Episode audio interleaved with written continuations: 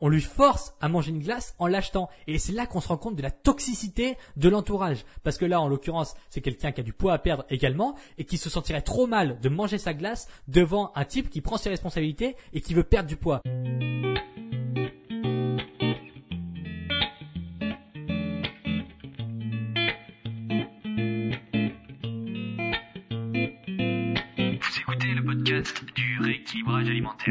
L'émission réservée à ceux qui veulent reprendre leur santé en main tout en continuant à vivre une vie sociale épanouie. Chaque semaine, venez discuter alimentation, mode de vie, perte de poids et bien-être avec Maël Brosso.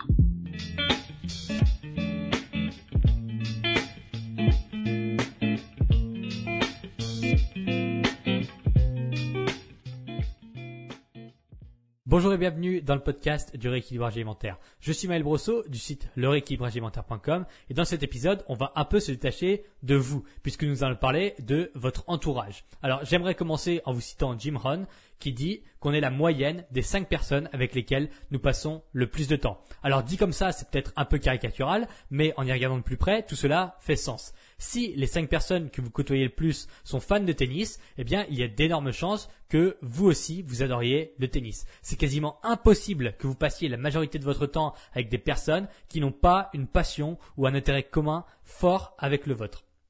Si les cinq personnes que vous côtoyez le plus font énormément de sport, c'est indéniable, vous devez être sportif. En tout cas, c'est très probable. Si les cinq personnes que vous côtoyez le plus sont toutes fumeuses, sont tous fumeurs, eh bien, statistiquement, vous avez beaucoup plus de chances de fumer que si les cinq personnes que vous côtoyez le plus n'étaient pas fumeurs. C'est statistique, c'est comme ça. Parce que, qu'on le veuille ou non, eh bien, les gens de notre entourage ont une influence directe et indirecte sur nous. Alors, cette règle s'applique à un entourage choisi, ou pas, parce que ça peut être par exemple les cinq personnes que vous côtoyez le plus, ça peut être des collègues par exemple, ça peut être des amis, ça peut être de la famille, et ça peut être par exemple deux personnes de votre famille que vous côtoyez énormément, ça peut aussi être deux collègue et puis un ami que vous côtoyez énormément. Et ça, ça fait cinq personnes.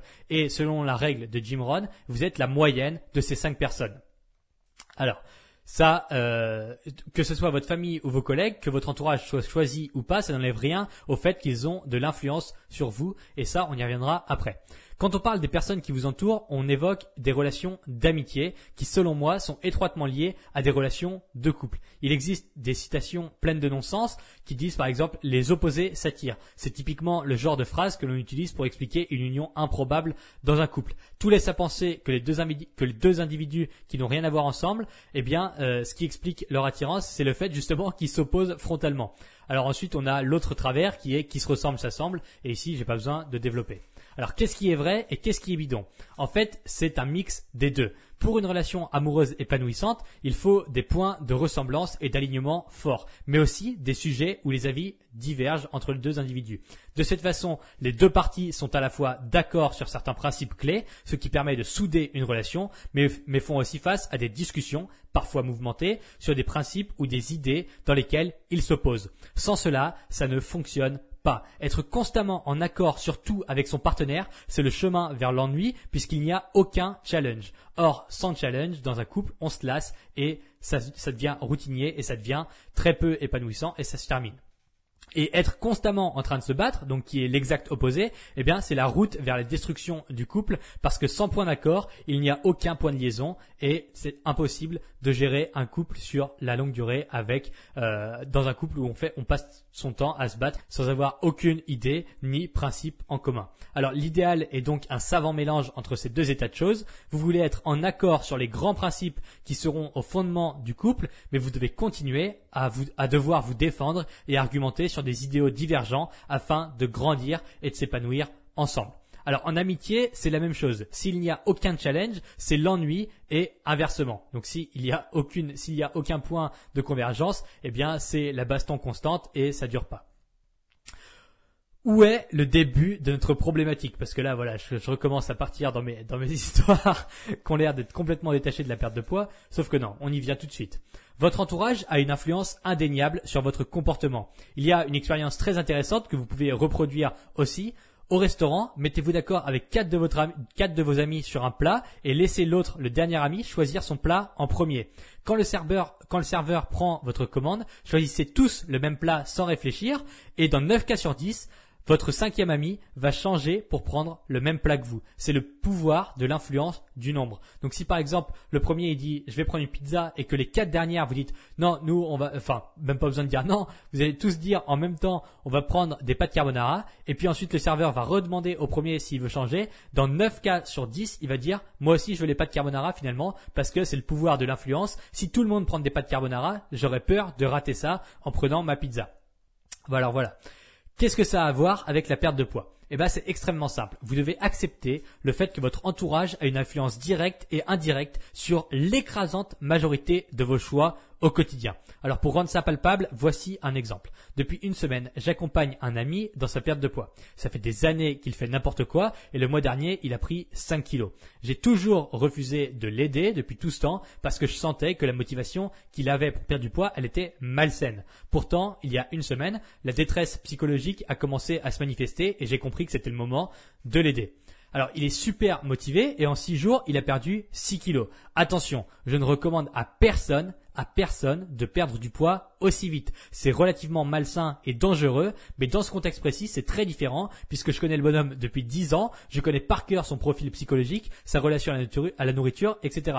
D'autant plus que la quantité de poids à perdre est conséquente. Donc, je gère de A à Z, c'est pour ça qu'il a perdu 6 kilos en 6 jours. Mais si, enfin, même, même en étant accompagné, je vous déconseille formellement de perdre du poids aussi rapidement. C'est très mauvais, c'est débile, mais là, c'est parce que c'est sous contrôle et euh, c'est quasiment comme s'il avait un suivi permanent derrière lui pour s'assurer que tout se passe bien. Et en plus, il y a une grande connaissance de la personne, de son profil psychologique, etc., etc. Donc voilà.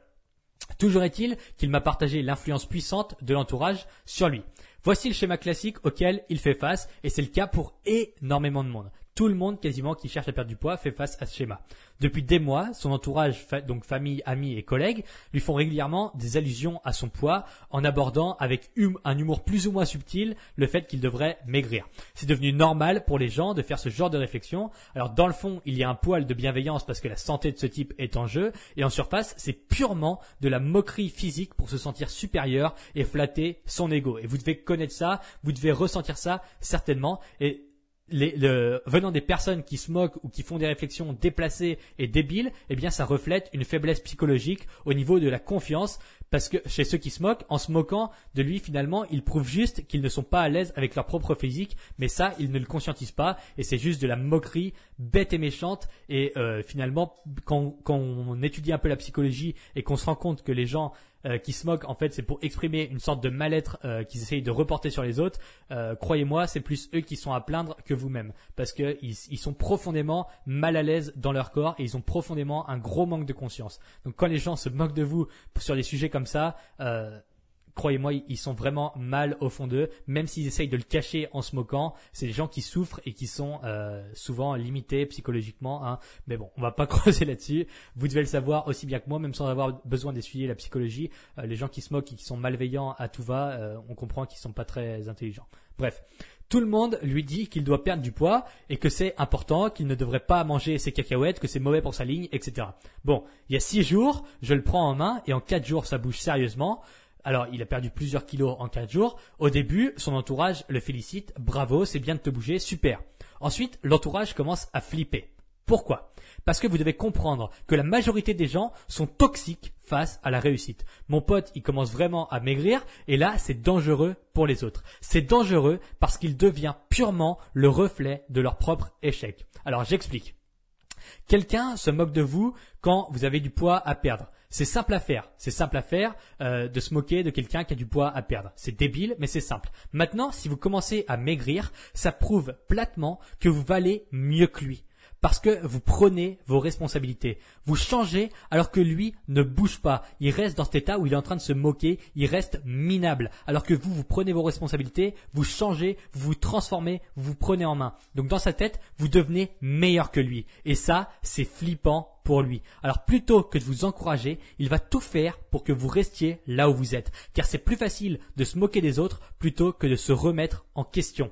Alors mon pote, il perd du poids, il est content et c'est là que la toxicité de l'entourage intervient. Il va à la plage avec sa famille donc vendredi en précisant qu'il ne va pas manger au resto le midi puisqu'il doit gérer sa bouffe pour continuer à perdre du poids. Évidemment, à 8 contre 1, il a le droit au fameux ça va, c'est pas un resto qui va te faire grossir, t'as bien le droit à ça, t'as déjà perdu 4 kilos, etc. Ça, ce genre de réflexion, vous les connaissez très bien. Euh, et donc voilà, il a eu le droit à ça, bien sûr. Et d'un seul coup, ce qui est incroyable, c'est que des gens qui n'ont absolument aucune, aucune, aucune connaissance en perte de poids se transforment, se transforment en, en experts reconnus. Donc voilà, là, comme par hasard, donc souvent c'est des gens qui ont du poids à perdre en plus qui font ce genre de réflexion, et, ils sont là, oh ben non, mais t'as bien le droit à un resto, t'as perdu 4 kilos, euh, euh, non mais il faut que tu te fasses plaisir parce que sinon tu vas jamais tenir sur la durée, etc., etc. C'est des gens qui n'ont aucune légitimité et qui se mettent à se prendre pour des experts dans un sujet qu'ils connaissent pas du tout. Mais voilà, c'est exactement ce que je vous expliqué avant, c'est qu'ils ont peur qu'ils deviennent, euh, qu'ils deviennent le reflet de leurs échecs. Bon, incroyable.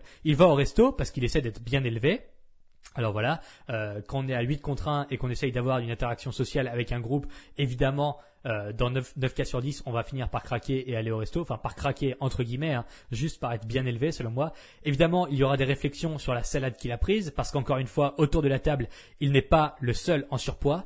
Pourtant, les autres prennent un burger ou une pizza, alors que mon ami a la force d'esprit de prendre une salade. Et il est à nouveau le reflet de l'échec pour l'entourage qu'il jugeait. Évidemment, il est en train d'essayer de perdre du poids. Tout le monde l'invite au resto. Déjà, bon, il craque, ils ont réussi à l'emmener au resto. Et au resto, il arrive à être suffisamment suffisamment fort psychologiquement et à, tenir pour son régime à prendre une salade donc qui est relativement euh, enfin c'est c'est pas un plat euh, qui est horrible à manger hein. il a pris du plaisir à manger sa salade mais tous les autres autour ont l'impression d'échouer et ont l'impression d'être moins bons que lui parce que forcément ils prennent des burgers, des pizzas et eux aussi ont du poids à perdre. Donc là, c'est en l'occurrence, c'est dans le cas de mon pote, mais on, voit très bien ce schéma qui arrive. Et là, forcément, il y, y, a des réflexions, il y a des petits pics sur la salade et parce qu'en fait, le message implicite qu'il envoie, c'est de dire, regardez, moi j'ai un objectif, moi je prends mes responsabilités et moi je m'y tiens. Vous essayez de m'influencer négativement, mais je vais quand même prendre ma salade pendant que vous prenez vos burgers et que vous vous voilez la face en vous moquant de moi. Donc il le dit pas comme ça explicitement devant tout le monde, il le dit pas en frontal, mais c'est le message qu'il envoie inconsciemment et les autres forcément, quand on est quelqu'un de moqueur et quelqu'un qui n'est pas capable de prendre ses responsabilités pour soi, eh bien on est on est on fait des réflexions sur la salade en se disant mais tu te prends pour quelqu'un de meilleur que moi ou quoi? Enfin bref.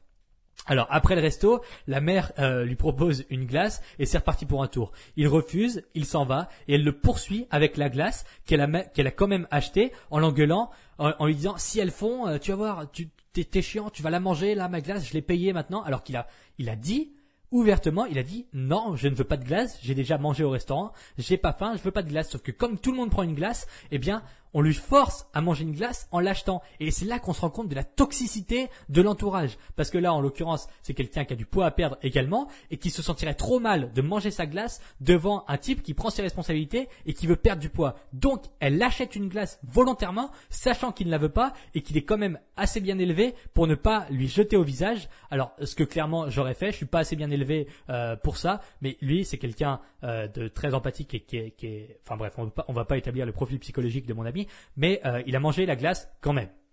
Alors c'est terrible, c'est humain et ça me désole profondément. Pourtant, les explications psychologiques liées à ce genre de comportement sont explicables. Pourquoi votre entourage est toxique et comment le dépolluer sans forcer? Alors retenez une chose, peu importe l'amour que votre entourage vous porte, il ne sera jamais aussi puissant que leur propre ego. Autrement dit, à partir du moment où vous réussissez quelque chose qui était une source d'échec chez autrui, on risque de vous détester. Pour la simple raison que votre réussite fait ressortir, fait remonter en surface l'échec présent et passé de ceux qui vous entourent. Alors je vais, je vais le redire parce que ça c'est hyper important. À partir du moment où vous réussissez quelque chose qui était une source d'échec chez autrui, on risque de vous détester pour la simple raison que votre réussite fait ressortir l'échec passé de ceux qui vous entourent.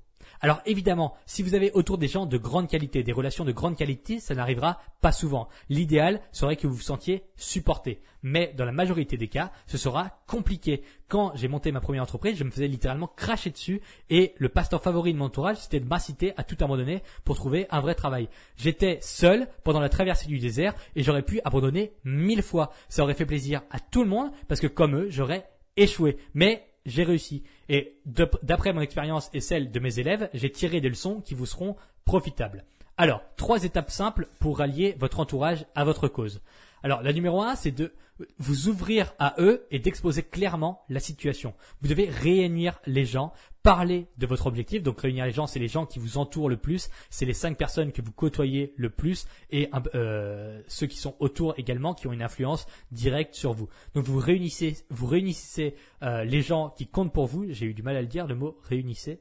Ouais, c'est ça les gens qui comptent pour vous, vous leur parlez de votre objectif. Vous expliquez clairement comment vous vous sentez, ce que vous voulez, pour quelles raisons, ce qui va se passer pendant les prochains mois et vous vous livrez sur vos émotions. Ça, c'est le point numéro un. Ça veut dire que vous expliquez clairement aux gens qui sont autour de vous pourquoi vous le faites, à quoi ça vous sert, pourquoi, quelles, quelles émotions vous ressentez c'est hyper important pour que les autres puissent comprendre dans quel état d'esprit vous êtes actuellement. C'est hyper important de comprendre que vous faites ça parce que ça vous tient à cœur et vous faites pas ça pour mettre les autres en échec. C'est juste que vous, ça va vous libérer de pouvoir perdre du poids et c'est un objectif qui est très très puissant pour vous, qui est émotionnellement extrêmement intense et vous avez besoin de le faire et donc vous l'extériorisez comme ça plutôt que de faire votre truc dans votre coin où les gens pourraient se sentir, euh, c'est terrible, hein, mais c'est un biais humain. Les gens pourraient se sentir agressés ou pourraient se sentir euh, mis en échec parce que vous vous y arrivez et donc du coup euh, sans s'en rendre compte eh ben ils vont euh, extérioriser leur échec sur vous. Enfin c'est terrible c'est terrible alors ça, c'était la, le numéro 1, vous ouvrir à eux et exposer clairement la situation. Le numéro 2, c'est demander du soutien parce que vous en avez besoin. Être honnête avec le fait que ce sera difficile, que vous allez certainement avoir des coups de mou et que dans ces situations, vous aimeriez sincèrement pouvoir compter sur eux car vous avez besoin de leur soutien profond. Alors là, ça veut dire que vous impliquez émotionnellement les gens qui vous entourent. Vous leur dites, oui, je veux faire ça. Oui, c'est hyper important pour moi, mais en plus, j'ai besoin de vous parce que je sais très bien que ça va être compliqué. Je sais que ça va être dur, mais j'ai besoin de vous parce que je vous aime, vous m'aimez et j'ai besoin de ce soutien qui est euh, désintéressé de votre part. Et donc là, directement, vous faites un switch dans la tête des gens. Vous n'êtes plus un concurrent qui va leur montrer que vous, vous pouvez réussir alors que eux ont échoué. Vous allez leur dire, s'il vous plaît, ça va être dur, je sais, mais grâce à vous, je peux y arriver. Grâce à votre aide, je peux y arriver. J'aimerais que vous me souteniez. Donc ça veut dire, euh, j'aimerais que vous puissiez m'aider quand je suis prêt à craquer. J'aimerais pouvoir vous parler quand j'ai du mal. J'aimerais pouvoir que vous remontiez le moral quand c'est compliqué pour moi. Et là, ça veut dire que vous impliquez les gens qui ont envie de l'être, en tout cas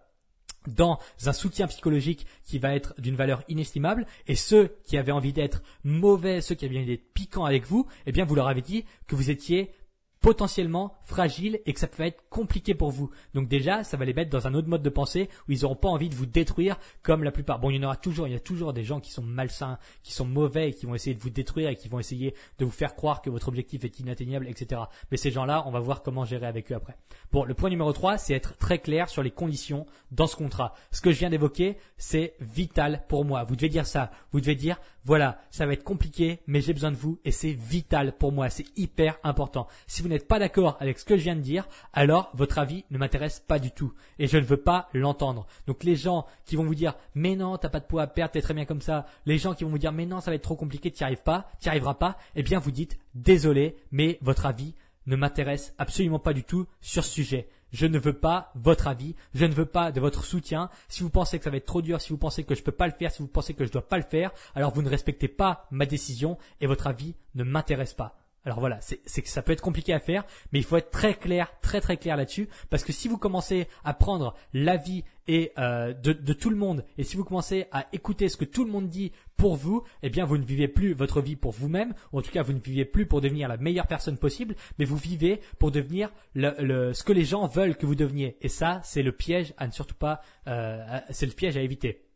Alors si cela n'est pas respecté, alors il faudra malheureusement que cette portion de ma vie soit complètement détachée de notre relation. Donc c'est-à-dire que si les gens ne veulent pas vous soutenir, si les gens veulent être méchants, si les gens veulent vous conforter dans une espèce de cocon hyper protecteur pour vous dire mais non mais t'as pas besoin de perdre de poids, ça va être trop compliqué, tu vas souffrir, etc.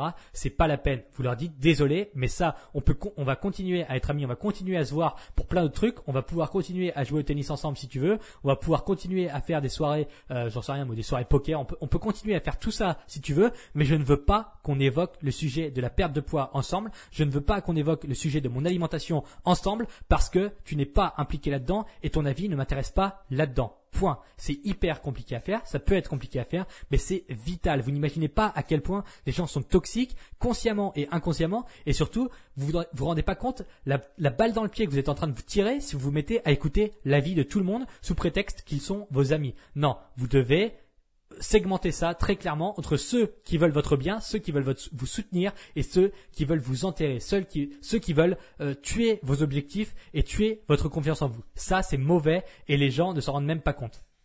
La quatrième étape, elle est extrêmement difficile à faire et ça consiste à éliminer les gens toxiques de votre vie. C'est terrible, mais puisque l'impact de l'entourage est puissant, il faut parfois réagir de façon extrême. Alors ça ne veut pas dire les éliminer pour toujours, ça veut, ça veut simplement dire désolé, mais là je vois que tu es extrêmement toxique avec moi, je peux pas assumer cette relation tant que je suis en train d'essayer d'atteindre mon objectif. Tu vas me faire échouer. Tu vas me faire échouer, tu vas être, tu vas être mauvais avec moi, je veux pas de ton avis, je sens que tu as une influence extrêmement négative sur moi et sur mon objectif. Il faut couper les ponts au moins le temps que je fasse ça. C'est, forcément c'est plus facile à dire qu'à faire, mais croyez-moi, à long terme, ça paye et c'est euh, bon. Je vais pas témoigner là-dessus maintenant, mais croyez-moi. Si des fois il faut le faire, euh, on a vraiment pas envie de le faire, mais euh, c'est extrêmement compliqué déjà d'arriver à cet objectif soi-même. Alors si en plus vous avez des gens qui vous tirent qui vous tirent dessus pendant que vous êtes en train d'essayer d'avancer, euh, c'est c'est extrêmement compliqué à gérer. Bon, en conclusion, gardez en tête que de faire cavalier solitaire est extrêmement compliqué. Le soutien d'une seule personne peut avoir un impact considérable. Alors si vous avez ne serait-ce qu'une personne qui est euh, a votre confiance, en qui votre confiance est infinie et qui est prêt à vous soutenir, eh bien c'est une chance inouïe. C'est déjà excellent de pouvoir avoir une personne qui vous fait des retours objectifs, une personne qui n'est pas trop empathique et qui n'est pas trop à vous surprotéger, mais qui est simplement un juge euh, qui, selon vous, est de grande confiance pour vous dire, ok, là c'est super ce que tu fais, c'est génial, t'as progressé, ça c'est top, mais qui est là aussi pour vous dire, non, là je pense que t'as fait de la merde, il faut que t'arrêtes ça immédiatement, reprends-toi en main, ton objectif c'est ça, tu peux le faire, vas-y. Donc ça, c'est si, vous avez déjà une personne comme ça, c'est c'est dingue, c'est génial et c'est une chance inouïe. Alors saisissez-la si vous avez une personne en qui vous avez extrêmement confiance et euh, qui va être voilà quelqu'un de bienveillant pour vous. Alors comprendre que votre entourage ne veut pas nécessairement le meilleur pour vous, mais qu'en vérité ils veulent avant tout que vous vous conformiez à leur image est une étape importante. C'est douloureux d'apprendre que l'hypocrisie fait partie intégrante de vos proches, mais capitale pour évoluer en terrain connu. Alors soyez honnête avec vous-même, vous êtes influençable et c'est normal. Simplement, le curseur doit être positionné en plaçant votre objectif avant celui des autres. Ça n'est pas de l'égoïsme, c'est du bon sens pour vous développer et vivre la vie la plus heureuse possible. La complexité des relations interpersonnelles ne me permet pas de répondre à toutes les questions et toutes les spécificités uniques à chacun. Je vous ai décrit un pattern commun qui est largement vécu, mais votre situation est unique. Alors vous êtes certainement reconnu dans certaines portions de euh, l'histoire que j'ai racontée sur mon pote et vous devez les conscientiser pour mieux avancer. Si cet épisode vous a plu et que vous estimez qu'il vous a aidé et qu'il peut aider d'autres gens autour de vous, pensez à noter le podcast sur iTunes avec les 5 étoiles. Et si vous voulez euh, le, me partager votre ressenti donc face à, à cette, euh, à cette importance capitale qu'est l'entourage, et si vous avez potentiellement des témoignages sur, sur les relations que vous aviez avec votre entourage pendant votre perte de ou que vous avez actuellement, etc., eh bien vous pouvez euh, témoigner de ça dans les commentaires de l'épisode. Donc c'est l'épisode 42 sur le site internet le rééquilibrage alimentaire.com. Je vous retrouve la semaine prochaine. À bientôt.